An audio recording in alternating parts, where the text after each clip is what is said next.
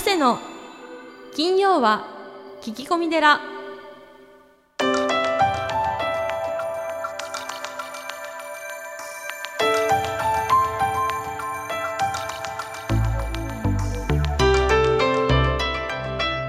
ようこそ架空の寺スタジオよりお送りする長谷の金曜は聞き込み寺。ナビゲーターの南雲もぐなです。群馬県太田市は随願寺住職であられる長谷さんどうぞよろしくお願いいたします。はい、よろしくお願いします。まあちょっと前回もですね、はい、え番組宛てに届いたちょっと悩み相談オープニングでお答えしていただいたんですけど、ちょっと今月もですね届いておりますので、まあ、こういうところでもですねちょっとお答えしていただこうかなとあ、はい、はい、思っております。えー、モンタさんですね、はい。えー私は人生に生きづらさ不自由を感じています。うん、なぜ人は生きているのか？うん、どうしてこんなに辛いことばかりなのか、うん、えー答えのない迷路にいつもいます。うん、どうしたらよろしいでしょうかということですね。うん、まあこういう方は多いんじゃないかなと思うんですよね、うん、多いんですかね。はい。こう不自由というか生きづらさというか、まあ、真面目なほどな方ほどやっぱりこう生きづらさを感じてしまうっていう方も多いと思うんですけど、あそうかもしれませんはい。ね。まあ、そんな方にですね、まあ、モンタさんにアドバイスをお願いいたします。うん、あの僕らはその、まあ僧侶ですから、はい、その仏様の教え仏教をですね、はい。えーツールとして、うん。あの使わせていただいてるんですけども、はい。お釈迦様は最初からその生老病死、はい。まあ、生まれること、はい。えー老いること病気最終的に亡くなることははい、苦だというふうに言っているのでおお苦なんです、ね、人生はもう最初から苦なんですね。ほう。はい。苦と教えられてるわけですね、えー人生は。はい、そういうふうに言っているので、えーまあ、それは当たり前、ははい、であのなぜ生きてるかっていうのはですね、あはい、理由はないと思うんですね。うん。ん。あの多分お父さん、んとお母さんが、うん。まあ、お子さんを作られて、うんうん。まあ、そのご縁で、うん。まあ、生まれさせていただいた、生まれてきた、はい、そこに理由はない。ただうん。生まれた、なるほど、えーそこに理由を求めるとですね、はい。多分あの迷宮入りしてしまうと思うんですね。うーうん。んもちろんその悩んで、うん。あの考えたりはい。することは大切だと思うんですけども、はいはいどっかでやめた方がいいですよね。なるほど。わかりまちなみにその理由はないっていう風な感じでしたけどこうよく仏教用語で輪廻とかってあるじゃないですか、はい、こういうのっていうのはどうなんですかね？そそれはあるんですかね？あのええ。あるというふうに僕らは信じているという言い方をしますね。あー。例えばリンゴとか梨があるように、はい。あるというふうに、はい。これはほら誰が見てもうん。わかるじゃないですか。はい。ただ輪廻転生っていうのははい。見えないですよね。目に見えない。だから人に説明することが非常に難しいですようね。ん。はい、でここにあるでしょって言っても、うん。あの信じてない人にはうん。見えないわけだから、まあそうですね。はい、ただ僕らはそれを信じている。輪廻転生例えば人が亡くなると,、はいえー、と80%ぐらい人間はうん水分じゃないですか、あーそっかこれが火葬場の煙突から上に上がって、はい雲になって、うん。その雲があーまたあー、うん。風になって、うん。えー冬になれば雪になるし、えー晴れていれば光になるしっていうはい。線の数じゃないですけど、なすべてこう世の中のものはうん。生成流転している、うん。がご縁があればまたどこかに生まれるかもしれないということですね。まあ要はだけどそこにそんな理由はないというか理由を求めない方が、はい、ってことなんですかね。というふうに僕らはなるほど。あのー考えていますね。はい、ぜひね、あのよかったら座禅でも、瞑想でもしていただいて、はい。はい、なんかこう自分でね、うんそういうなんですかねはい。つてっていうか、はいもう見つけられるとよろしいんじゃないかなと思います。はい。ありがとうございます。はいさあ、そして今月のゲストは前回に引き続き、えー横峯義文さんをお迎えしております。はい、それでは長谷さん、スタンバイの方お願いいたします。はい、よろしくお願いします。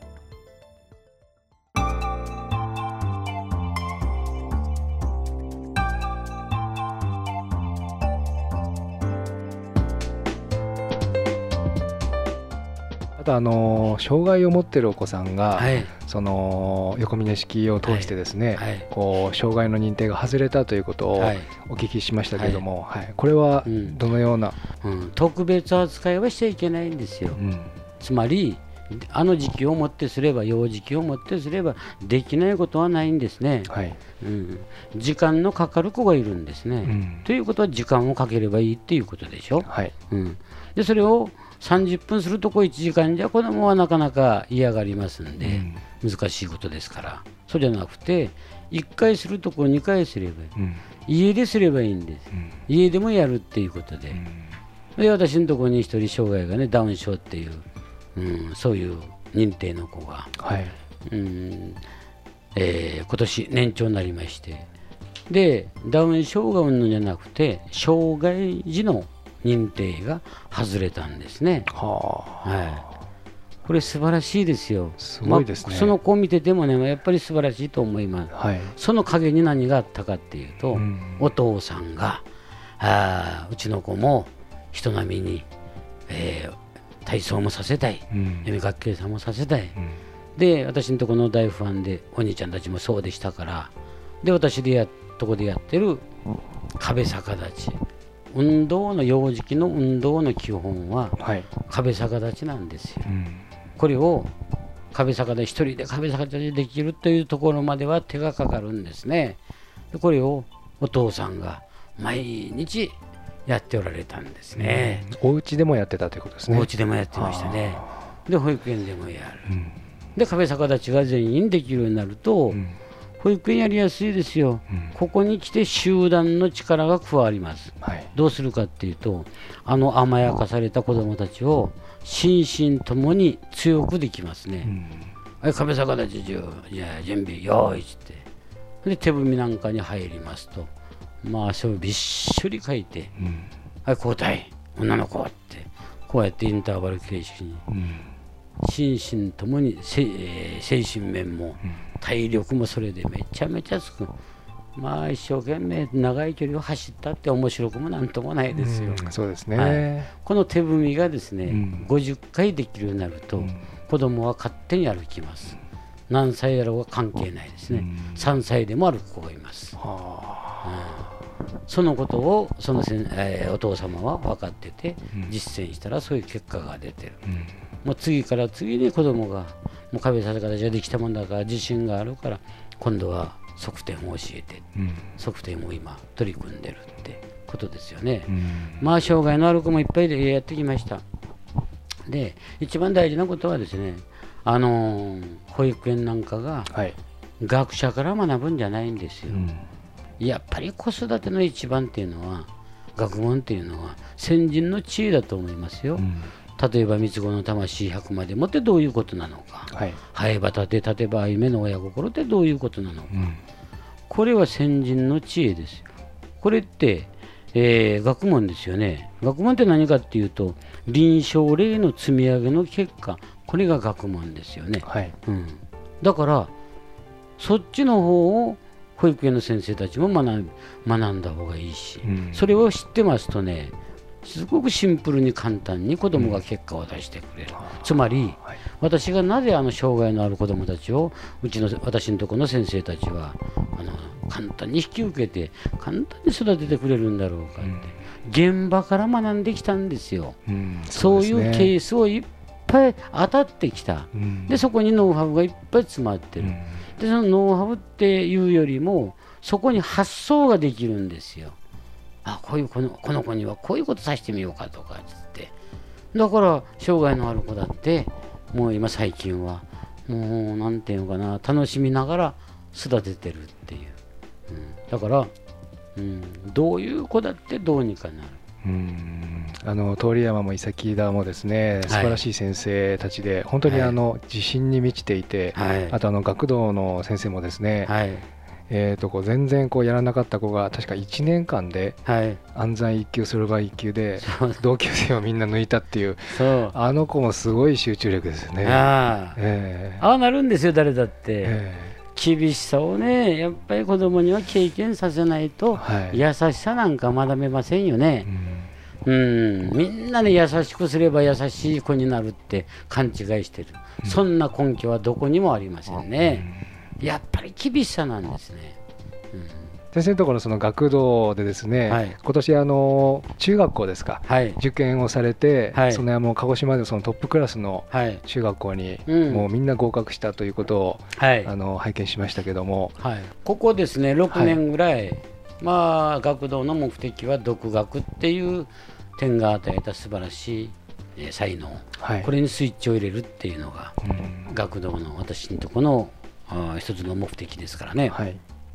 だからそろばん一級をとにかく乗り越えさせてあのあー素晴らしい集中力を手にした子っていうのは独学のスイッチが入りやすいですよね、うんそうですゲねームなんかしませんようね、ん。で、えー入ってね私のとこは漢字検定数学検定英語検定をはい。自分から受けていくんですよ、うん。そうしますとそんだけで漢字検定数学検定結局読み書きそろばん。この力って強いですよね、はい。で6年生ぐらいになりますと難関と言われる中学校を受験してみろって言って。はい。行かないんですよ。田舎ですから金ないから、うん。だってで都市に市内に行かないとないですからね、はい。でそういうのはお金がかかるから、うん。行かなくてもいいんですよ、で受験して100%と塾にも行ってないのに、だから教育に金はかかりません、うん。集中してそのスイッチを入れて、はい。そしてあの自学自習の、えーこう習慣が学び続けばはい、まあ独学。あ独学ですね。にスイッチが入っていきますよ、はい。だって世の中独学ですよ。そうですね。ディレクターも独学で勉強したでしょ？習った部分ってわずかでしたよね、うん。だってそうですよ、みんなそう、誰も教えてくれないんだから、うん。結婚だって。うん。独学。うん人間は独学です。やっぱりどんな子でもあのどんな境遇の子でもお金があってもなくても、うん。自分の力で、まあ、鹿児島大学の医学部ぐらいはいけると、いけますよ。誰だっていけますね。ははい。い、先生の思いなんですね。はい、でそのためにはもっともっと我々が子供じゃなくて我々がもっとどういうふうにして、うん、最短距離で無駄のないようにして子供に環境を与えていくのかって常に思ってますけどね。はい。えー先生がこうこれからですね、はい。えーまあ、日本の教育といいますか、はい。どのように、うん。まあ、今までこうやってこられたその先ですね、はい。こうどんなことを思われてはい。いらっしゃるんでしょうか？はい、結局ですね、人間として自立させるんだという。はい。人間とは何なのかっていう。これを考えた時に、いやこれもやっぱり小さい時でしてね、うんどういう時に幸せ感じますかって質問する、まあ、いろいろ言いますけどやっぱりですね共通していることがある人間だから人間と一緒の遺伝子をみんな備わってますからね、持ってますからね、犬の遺伝子なんか持ってないわけだから。だから2つある。1つは人から感謝された時は幸せを感じるようになってる。はい。人から認められた時って幸せを感じるようになってるんですよね。うんで人に役人の役に立立つっていうことが他の命と一緒で人間も天命を持たされてる。はい。天命とは何か。世のためにそれぞれが役割を果たすこと、うん。うん。ですよね。そうやった時は幸せを感じるようなそういう作りになってるわけだから、そうですね。はい、だからやっぱり人間として自立をさせていく。で今みたいな結果が出たんだと、ね、結果が出たにもかかわらずはい。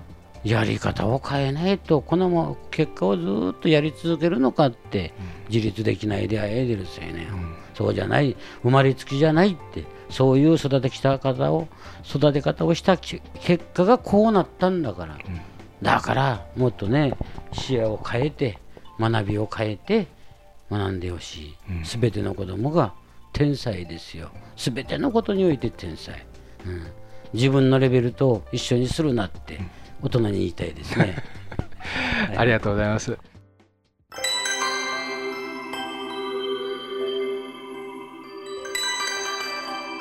長谷の金曜は聞き込み寺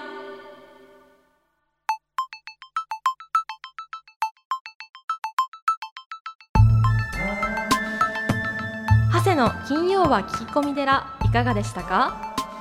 この番組ではリスナーの皆様から随時お悩み相談メールを募集しています僧侶の長谷がゲストとともにすっきり解決メッセージは随願寺のホームページ内よりお悩み相談メニューをクリック URL は www. 随願寺 .com www. 随願寺 .com ですそれではまた次回も未知なるテラスタジオで合唱。